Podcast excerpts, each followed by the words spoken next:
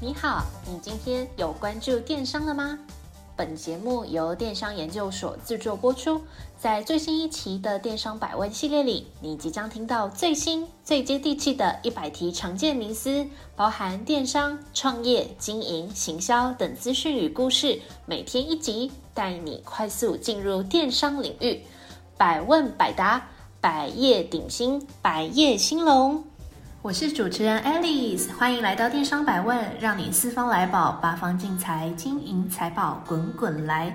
欢迎来到电商百问的第十集哦！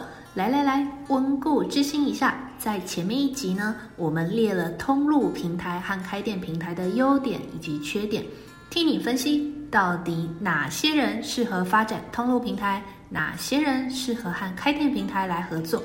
那还没收听的朋友，请记得收听；已经收听的朋友，请持续收听。浏览我们的部落格，订阅电子报。如果有任何问题的话，也欢迎透过电邮或是留言跟我们来做联系哦。在这一集，我会大方的来跟你分享电商的赚钱公式和五个电商赚钱的策略。一起来快速探短金。那我们直接来破题哦。电商的赚钱公式呢，最主要就是业绩。业绩的影响因素主要会由流量。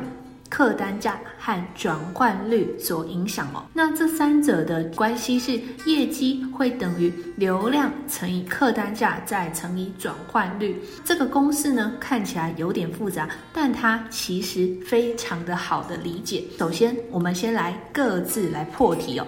这个业绩，业绩代表的意思呢，就是你到底赚了多少钱。在流量方面呢，流量这个意思啊，向来都是这个电商经营的最大难题。大家都在找优质而且便宜的流量。现在很多百万粉丝团发一个 po 文啊，按赞数随便啊都不会破千，甚至呢只有一个或是两个人按赞哦。这绝对是这个台湾在经营这个 Facebook 粉丝专业最常遇到的困难。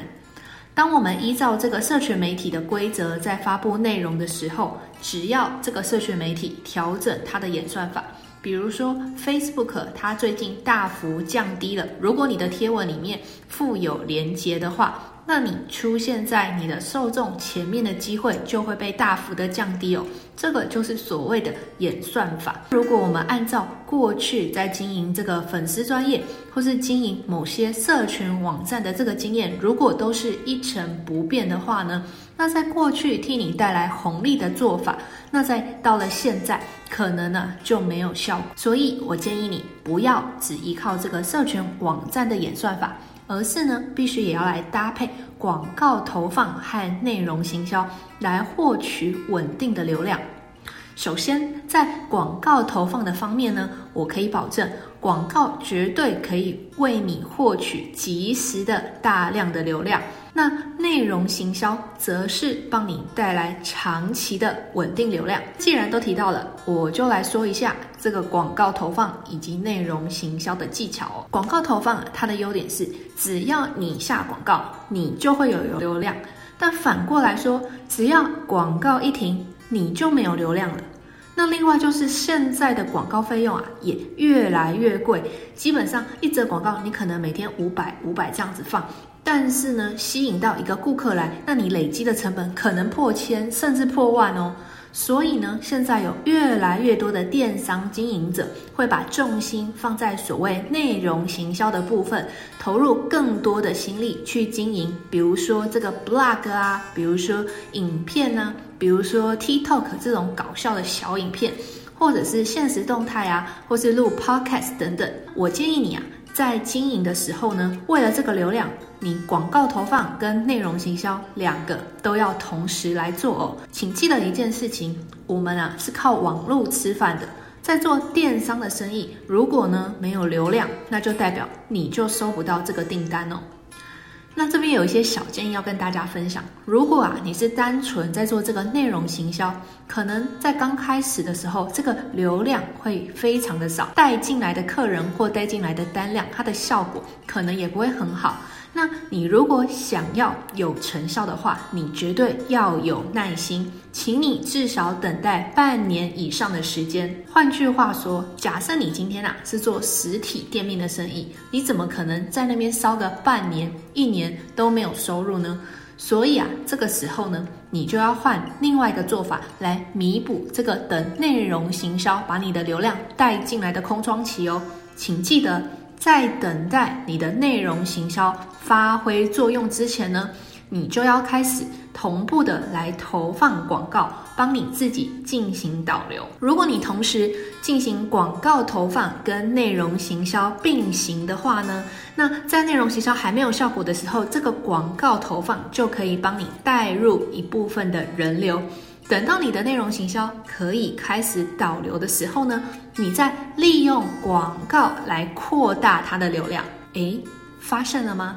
这是一个互相帮助、互利共生的一个正向循环哦。先用广告投放来拉抬内容行销，再用内容行销反过来再用广告投放，再来拉大这个人流哦。所以你的人就会这样子一传十，十传百，百传千，源源不绝的流进来哦。针对这一块，如果各位电商老板有兴趣的话，在我们的部落格有专文讲解，请大家搜。寻这个电商百问一零哦，就第十集的意思，我们会有详细的介绍，来告诉你该怎么获取、扩大你的流量。那推荐给各位去参考。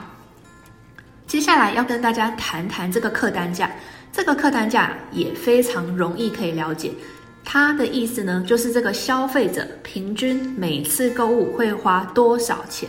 那它计算的逻辑就是整个月的营业额去除以订单数量。那客单价对电商来讲也是非常的重要。如果啊，我们可以预测这个消费者他的购买能力是强还是弱，是喜欢呃买一大堆呢，还是说他就是非常的精挑细选，对于价格非常的在意？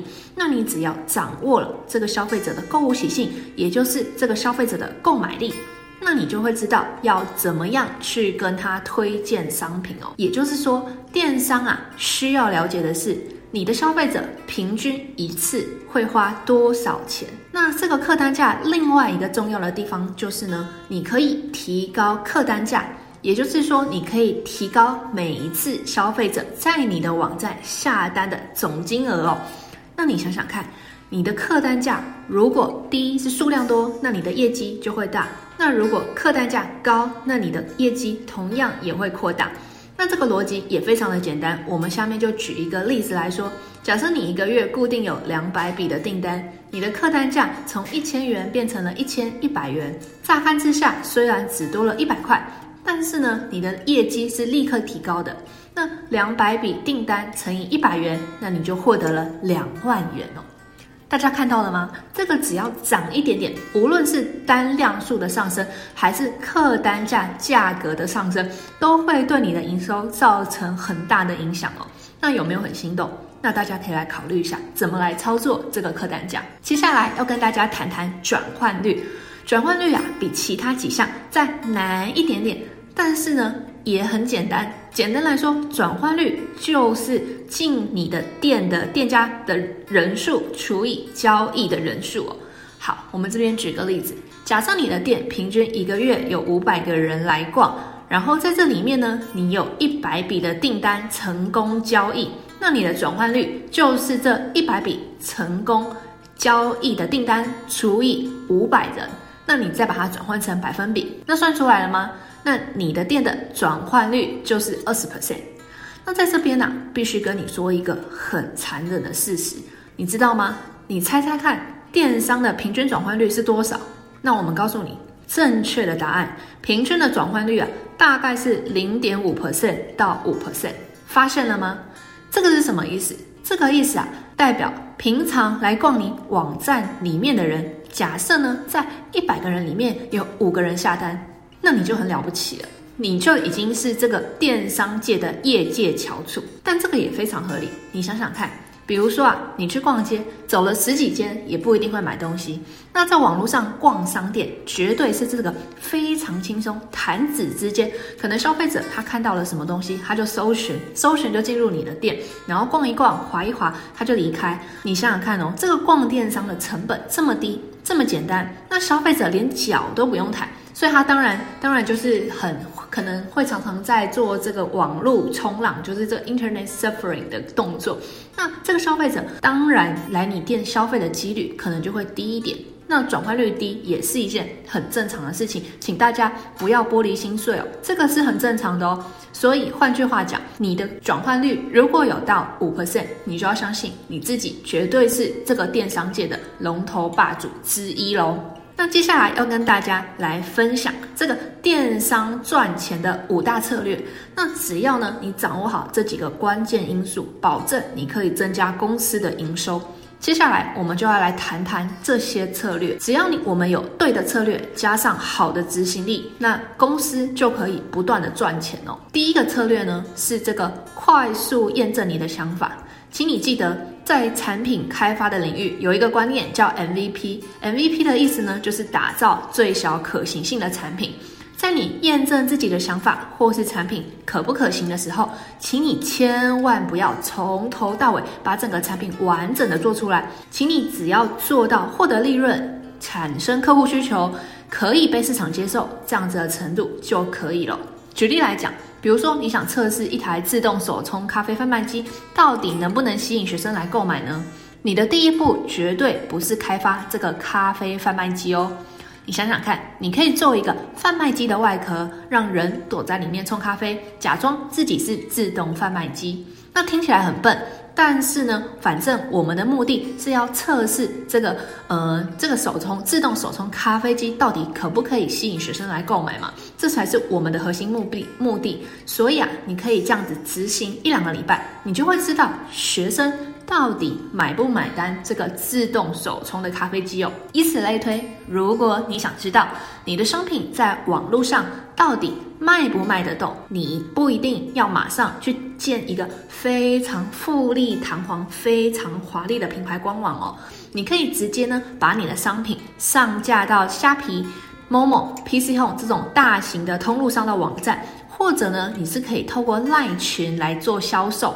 那如果你的商品在这些地方都很难卖掉，或者是说消费者很难被你的文案去吸引的话呢，那就代表一件事情。非常残忍，可是呢，非常中肯，那就是你的产品本身的吸引度就是不够的。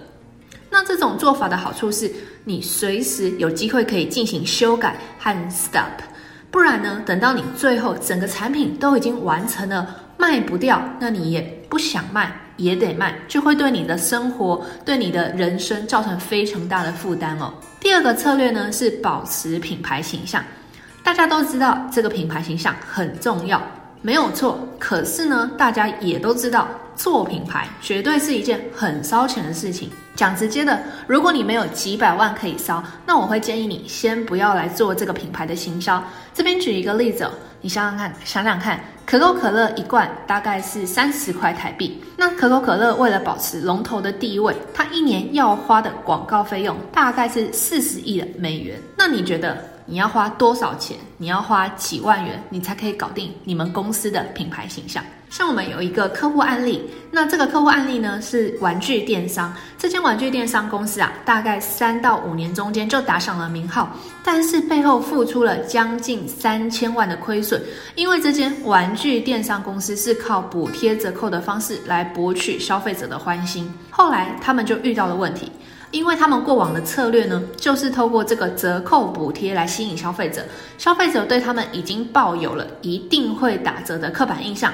结果啊，他们在在到了某个时间点，因为折扣的力度不够大，结果呢，他的营业额瞬间只剩下四十 percent。后来为了提升这个营业额啊，在该月月中的时候，他们又走回这个大量折扣。砍价砍到流血的老路线哦，结果他们还收到消费者的放话，就说你们啊，如果不打折，我就直接去跟别人买。所以你看看这个故事告诉我们什么重点呢？这个重点就是你给消费者的品牌品牌的形象很重要。所以啊，透过这个故事，我们掌握了什么重点？这个重点就是你给消费者的品牌形象很重要。刚开始你不一定有钱来做这个品牌宣导，但是当你遇到消费者的需求就照单全收的话，那绝对会有人软土深掘，提出更多更过分的要求。那这些人通常也是最常在这种社群媒体上面在闹场的人，所以请你记得一件事哦，该硬的时候就要硬起来，委曲求全并不一定会给你带来好的结果。所以呢，我们会建议你每一个电商老板一定要自己的底线还有坚持。那我们拉回来讲，所以啊，不是什么品牌，消费者如果觉得你是什么，那个什么就会是你的品牌。那我们前面举的这个玩具电商的案例哦，它给消费者的印象就是不断的打折，所以当它没有打折的时候，消费者的希望落空，结果就直接开呛。那这也是一件不意外的事情。接着呢，来谈这个产品这个策略啊，它的重点就是产品要少，内容要足。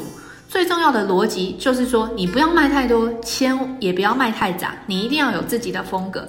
这个说法听起来有一点点不合的常理。毕竟啊，我们做电商的，做电商的最大优点就是我们可以一次在网站上面上架可能上万件的商品，然后扩大我们的打击面，从这个呃日常的用品卖到服饰，卖到甜点蛋糕，那成功率难道不是更高吗？那这里呢，有一个很重要的美感。如果从消费者的角度去看，如果啊他逛到了一间新开的网络商店，他看到这间网络商店，他居然卖了一万件的商品，但是只有两三笔的成交订单。如果你是消费者，你会不会觉得，诶，这间店是不是怪怪的？他的商品这么多，会不会全部都是淘宝货？会不会都是品质不好的商品呢？那如果这你卖的商品是大家都有，价格又没有特别低，消费者是不是会直接换另外一间买？那我们再提供你另外一个思路：当你现在跳出来做了自己的品牌电商，就是为了避免跟你的竞争品牌其他的产品在同一个大海里面竞争。你现在跳出来了，结果啊，你又把自己搞得变成网百货公司，同时卖五金。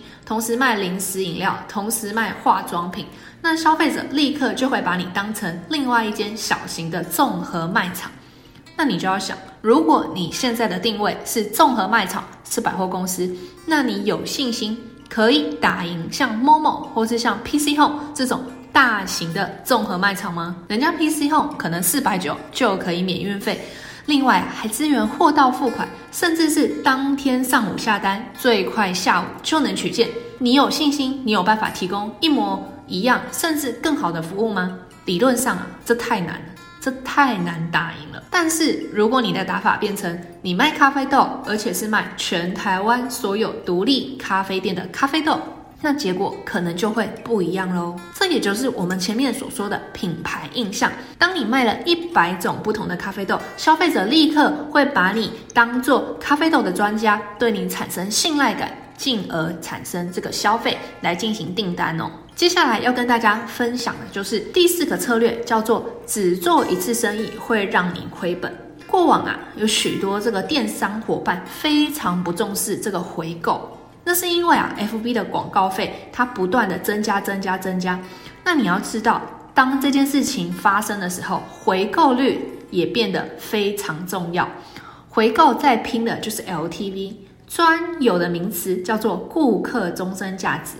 这个概念呢，说的是顾客与商家维持买卖关系的时间内，能够贡献多少的收益。白话的说法是，你的客人。在这里总共跟你花多少钱？举例来说，如果你每个礼拜固定礼拜一、礼拜五都去星巴克买咖啡和早餐，那你的 LTV 就是每周平均消费两次，乘以一年五十二周，再乘以平均贡献区间两百元，全部算起来大概就是两万八千元左右。也就是说，对星巴克来讲，你每年大概可以为它贡献两万元左右的营业额。这个观点和过去计算的这个刚才前面有提到的这个平均的客单价完全不一样。如果你想想看，这一张单只有两百元，那你增加利润的方法就会停留在如何提高这个客单价，或是降低成本。你只有这两种解法。但是呢，假设客户的平均的 LTV 是两万八百元。那你的眼光自然而然就会看得更远。如果你在前期可以给顾客更好的服务，增加他留下来的机会，那你就可以赚到更多的钱。第五个策略呢，就是不要花大钱去做品牌，还不如老老实实的把钱花在对的地方，把钱让利给消费者，或者呢，去提升你的商品品质。千万不要小看商品品质。现在有很多的品牌都是单一商品的销售业绩。举例来说，像这个提到三洋，你就会想到威士比；提到大西洋，你就想到苹果西打。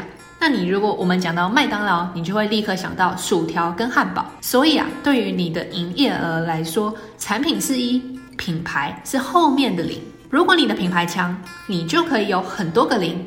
但是呢，如果你的产品很弱，没有前面的一，那你的营业额最后还是零。只有产品强，做得出爆品，你才有持续下去的机会。那电商公司赚钱的策略，前提就是掌握这个业绩等于流量乘以客单价乘以转换率这个公式。那搭配我们刚才提到的五大赚钱的策略，绝对可以让你赚得盆满钵满。但是啊，我也要老实的跟你说，听起来这些策略、这些执行的方法好像都很简单，但是做起来并没有这么容易。就像我们前面提到的玩具电商，当你的业绩只剩下四成，连贷款都付不出来的时候，大部分的人一定会选择继续下杀，先让自己这个月先过得下去再讲。那这样子的状况就很容易，非常容易去形成这个恶性循环。所以我会建议你在一开始就先去思考好这些公式要怎么活用，那你的策略是什么？那你要做哪些准备？这样子呢，才能够去打造出一个良好的品牌形象，创造一个好的开局。那好的开局就会替你带来惊人的业绩。谢谢您的收听，我们下次再会。若您有任何问题，欢迎透过描述框的电邮与我们做联系，也可以到我们的布洛格官网去观看与阅览最新的文章。那我们下次再见喽！